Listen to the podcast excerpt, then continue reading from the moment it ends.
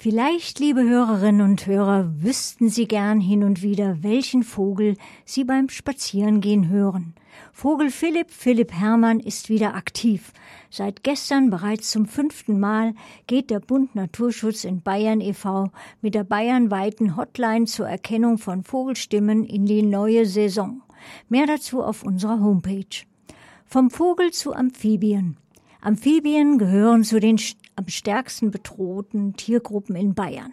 Allein in Bayern mit circa 20 vorkommenden Arten stehen circa 70 Prozent auf der roten Liste. Die Frühjahrswanderung der Amphibien hat bereits begonnen. Ab März bei Temperaturen zwischen drei und vier Grad Celsius wagen Amphibien die Wanderung vom Winterquartier zu ihrem Laichplatz.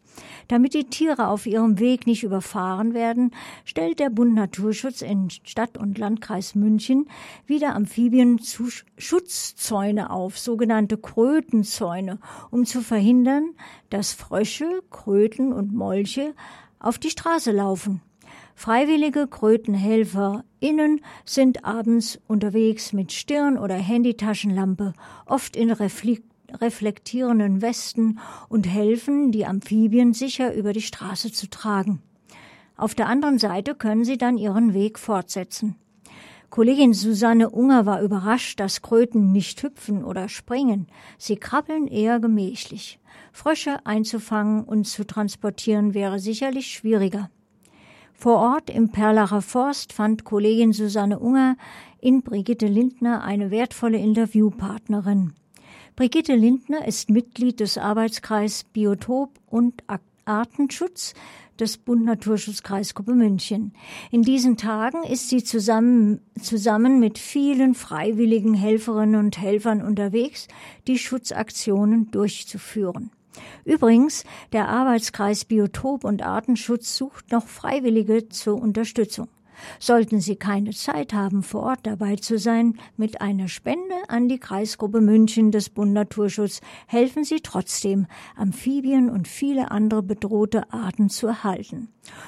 Und nun hören Sie das Interview von Kollegin Susanne Unger live vor Ort im Perlacher Forst mit Brigitte Lindner vom Arbeitskreis Biotop und Artenschutz während der Schutzaktion.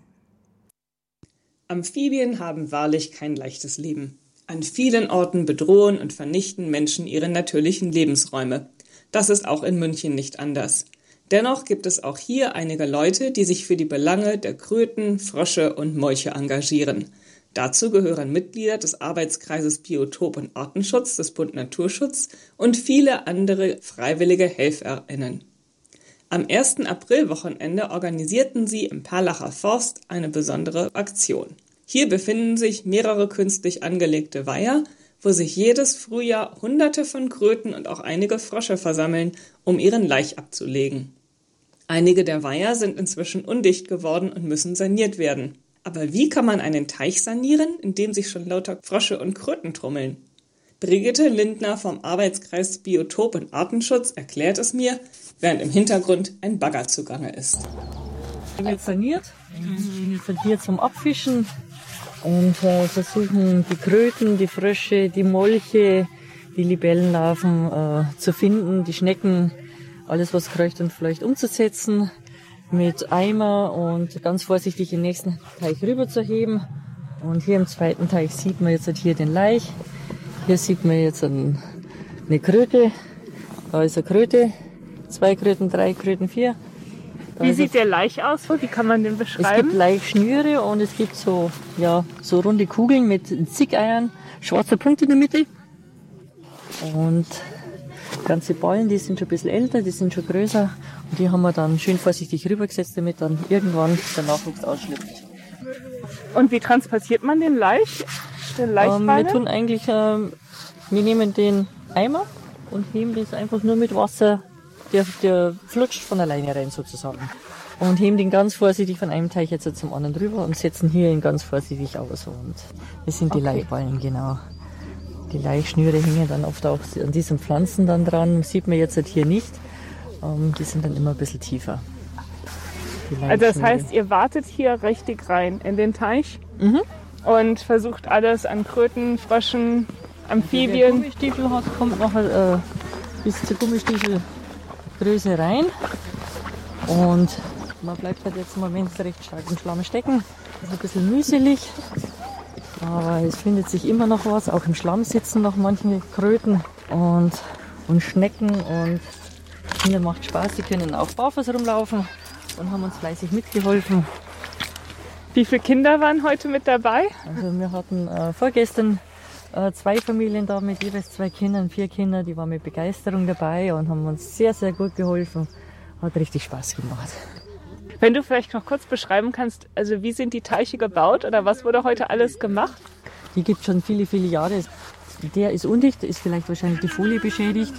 Deswegen hier mit äh, Pumpe wurde das Wasser abgepumpt in den Nachbarteich, dass wir mit Kescher die ganzen Fische, Kröten, Frösche alles rausnehmen können, in den anderen Teich rübersetzen und den Rest werden wir jetzt dann nächste Woche noch einmal mit dem letzten Kescher raustun, dass wir alles rauskriegen. Dann waren wir heute hier an dem dritten Teich, wo jetzt der Backer da ist. Der hat uns das ganze Schilf natürlich jetzt weg äh, gebackert, äh, wäre von Hand nicht machbar. Also da ist schweres Gerät gefragt.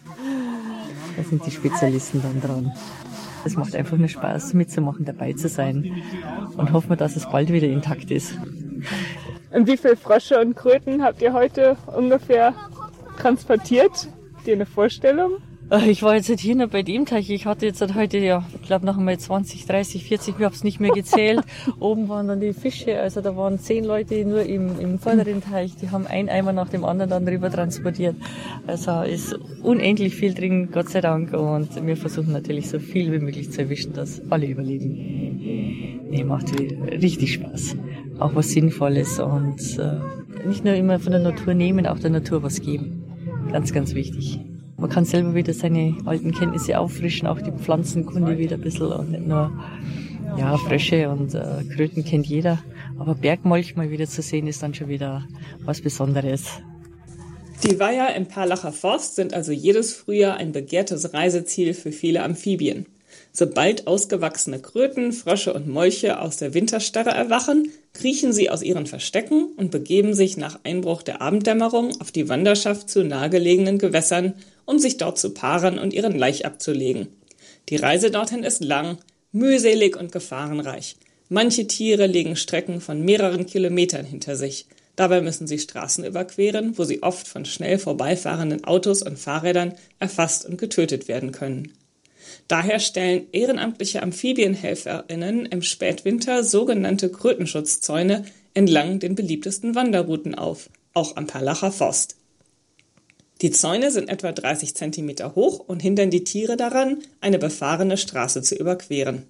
Über mehrere Wochen hinweg gehen die HelferInnen jeden Abend die Strecke ab und sammeln die am Zaun oder am Wegesrand sitzenden Amphibien ein.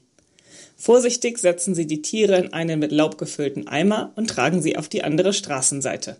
Von dort aus können diese dann ihre Wanderschaft fortsetzen. Was muss man als Krötenlotse beachten und wie vermeidet man, dass man die Tiere versehentlich in die falsche Richtung schickt? Brigitte Lindner hat ein paar Tipps. Eigentlich nur beachten, welche Richtung sie gehen. Also was im Krötenzaun hängt, nehmen wir nur auf und tragen sie über die Straße ganz vorsichtig, damit sie ihre Wanderung fortsetzen können bis zum Teich.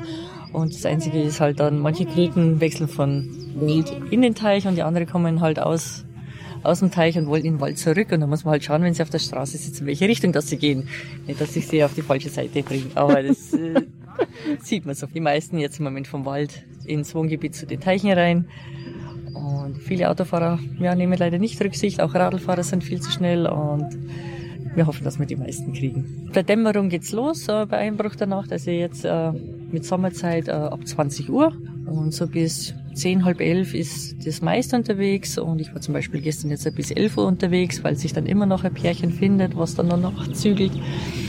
Und gibt auch so Fallen, ja, so Radlkeller, wo die Kröten dann die Treppen runterfallen, nicht mehr hochkommen. Um, muss man halt dann noch einmal gezielt reinschauen und dann findet sich leider immer wieder in diesen Garagen, in diesen Fallen die Pärchen und die schaffen es nicht mehr. Die müssen wir halt dann wirklich raustragen und an die richtige Stelle transportieren. Also wenn man sich das vorstellen kann, wenn die Kröte auf der Straße hockt, dann schaut man, welche Richtung die möchte und mhm. man trägt sie einfach auf die andere Straßenseite genau. rüber und von da aus findet die dann den Weg die alleine. Den Weg. Die finden ihren Weg alleine. Je nach Wetterlage und Temperatur kann man bei der abendlichen Zaunkontrolle oft mehrere Dutzend Erdkröten finden. Neulich waren es sogar 140 Tiere an einer der Teilstrecken am Perlacher Forst. Die HelferInnen führen über die Tiere Buch und erstellen jedes Jahr eine Statistik mit den Zahlen an weiblichen und männlichen Kröten, Fröschen und Molchen, die sie über die Straße getragen haben.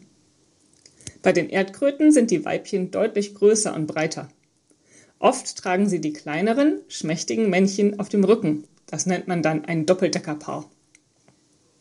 Abgesehen vom Größenunterschied kann man die Krötengeschlechter auch darin unterscheiden, dass Männchen, wenn man sie von hinten unter den Achseln fasst und vorsichtig hochhebt, leise fiepen und abwehrend mit den Beinchen strampeln.